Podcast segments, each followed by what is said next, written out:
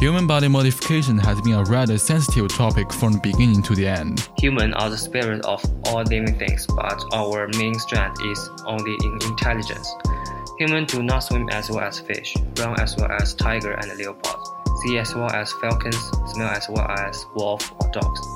Even we are fighting, our arm strength is not as good as our ancestor hominid. We have defeated sharks with boats, cut out with tigers and leopards with cars, rely on sophisticated lenses to see a small point hundreds meters away. And even the most ferocious animals are weak in front of modern weapons. But those are ultimately dependent to external object to do. Some people want to go further and apply human invention to their own bodies. More people have lost a part of their body due to an accident or disease and need physical modifications to compensate for the deficiency. For example, artificial organs and prostheses. The artificial heart, medically used to replace a patient damaged ventricle, retains the ventricle's role in pumping blood through the heart.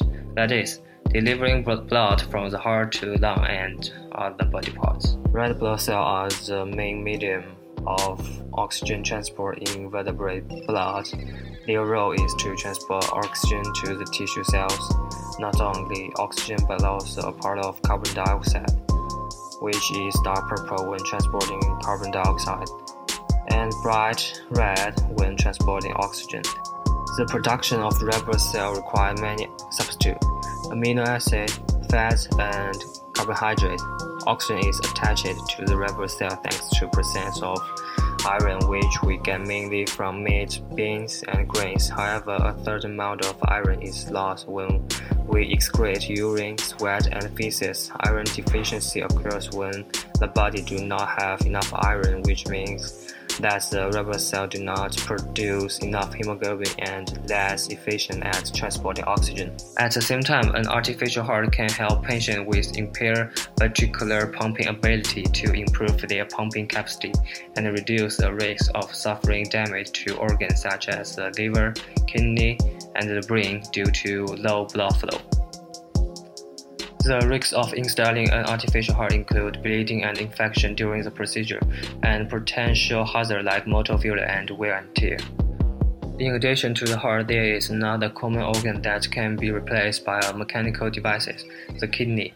The role of kidney in the body is to serve as an excretion of metabolic waste and to maintain acid-base balance. As a functional unit of kidney, nerve is a basic unit of renal structure and function, and its main function is to promote the formation of urine. The formation of urine is divided into three parts: glomerular filtration, tubular resorption, and tubular secretion. After glomerular filtration, sodium chloride and bicarbonate ion in the body are absorbed and hydrogen ion are secreted here. After leaving the glomerula, it goes to Henry's ring, also known as tubular resorption, where water and sodium chloride are further absorbed. Finally, it reaches the proximal convoluted tubuli, the PCT, where sodium chloride and bicarbonate ion are absorbed, but potassium and hydrogen ion are secreted here. The rest of urine is excreted. Renal failure is caused by some chronic kidney diseases that resulted in partial or total loss of kidney function. After kidney failure, hemodialysis is usually used theoretically to draw blood out of the body for dialysis, literally, and then draw the purified blood back into your body. Hemodialysis is a process compared to peritoneal dialysis. Hemodialysis will have high efficiency because hemodialysis is less frequent, three times a week. The disadvantage of hemodialysis is that it can only be performed while lying in the bed to reduce the patient activity. And secondly, hemodialysis has greater dietary requirements than peritoneal dialysis, like reduce the potassium intake. The artificial kidney is an attempt to complete the process in vivo, just like a real kidney, based on a membrane, blood filter, and a reactor of human kidney vascular cells to complete metabolism and endocrine secretion, and to establish a blood connection to clean the blood 24 hours a day. However, the artificial kidney is not yet mature enough to form a standard treatment process. At least for the time being, it will still take some time for artificial kidney implants to become widespread. An artificial device that is also less widespread but slightly better developed than artificial kidney is prosthetics. The reality of the prosthetics have not yet popular. There are some disabled people installed prosthetic, but those prosthetic are purely mechanical with very simple functions, have nothing essentially different with Captain Hook's hook hand. But science fiction can always predict the future one step ahead of time. Prosthetic in movies and games are given variety of imagination, and these virtual ideas can fit into the real world. The game Deus Ex has a background in the United States in 2052. The technology is highly developed, but the society is chaotic.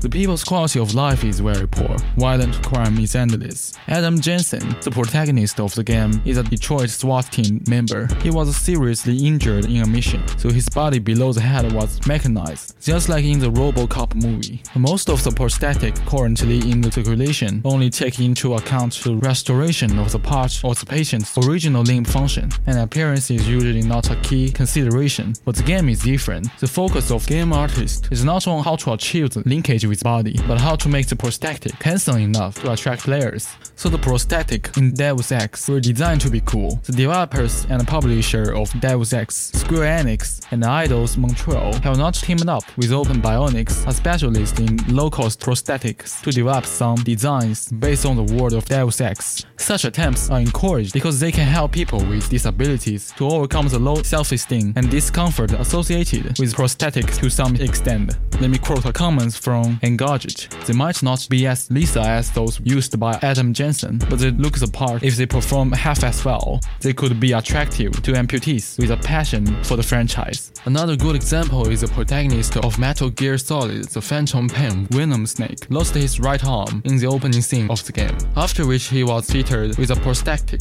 In UK, some enthusiasts have taken it upon themselves to contact Konami, the publisher of Metal Gear, to make an Metal Gear themed prosthetic. One of the members explained their ideas thus Many people feel, why should I have something that tries to look like a regular limb when it clearly isn't? I'd like it to be true what it is and celebrate that difference. Really? In turn, on a bigger scale, they inspired other people to celebrate their differences. The interaction they have with the public changes, rather than people looking over and staring or trying not to stare or feeling some kind of pity. Instead, they're looking in some ways with envy. People come out and say, Wow, that's really cool. I have heard people say, I really wish I could have an arm like that, which is ridiculous. But it's a very different situation to what people were in before. It is empowering for a person. Currently, the company mentioned above, Open Bionics, is promoting a prosthetic arm on their website called Hero Arm, which they describe as the world's first clinically approved 3D printed bionic arm. For those interested, check out openbionic.com for more information. You may be wondering how prosthetics is going to be controlled. At this stage, prosthetics need to detect muscle movement or be manipulated by other parts of the body, such as using the thumb of the foot to control the grip. But the goal of a prosthetic is clearly to control by nerve, and ideally convey the sense of touch to the nervous system. The most logical way to achieve such a function is a brain-computer interface. Brain-computer interface (BCI) are precisely what they sound like: systems that connect the human brain to external technology. Brain-computer interface can be used as a neuroprosthesis, a piece of hardware that can replace augmented nerves that aren't working properly. The most commonly used neuroprosthetics are cochlear implants, which help people with parts of their ears internal autonomy to hear. This concept has been very popular in the past few years because of Neuralink, a company founded by Elon Musk, the soul of Tesla and SpaceX, is working on the field. Brain-computer interfaces can be used in clinical medicine, disability assistance, virtual education, etc. Neuralink has already completed in vivo trials on pigs, and Elon Musk has made bold claims that human trials will be completed within a few years. Brain-computer interface can allow people with disabilities to manipulate their original bodies as well as their prosthetic limbs, and also give ordinary people brain direct access to the internet, which makes people think of those science fiction works, for example example, in the world of Ghost in the Shell, the popularity of cyberbrain while connecting the human brain to external network also makes people begin to be under the danger of brain invasion. The most serious brain invasion crime is ghost hack. In the case of invasion of the entire human personality, including past memories and personal body, will be completely at the disposal of the hacker. The main heroine of the Ghost in the Shell is a full body prosthetic because her consciousness has been uploaded to the internet. Mechanical body is only her incarnation on Earth, and it can freely change its image. For the full body prosthetic, the body is just a container for the human soul. Human and machine become one, and the lines between human and machine becomes blurred. Due to the rapid development of AI technology, man and machine seems to be distinguished only by the presence or absence of a soul. At the extreme, a fully artificial prosthetic body controlled by a program is a machine AI, and by inputting a soul, it becomes a human being. So what exactly is a soul? It's still a human being after uploading its consciousness to the internet. Is it dead or does it gain immortality? These questions have been discussed countless times in countless works of science fiction, especially in cyberpunk style works. I do not intend to give out philosophical issues. What we do know is that the future is getting closer and closer to us, and we hope that the role of technology will always be to make people's lives better. Thank you for listening to this episode of We Talk, and we will see you next time.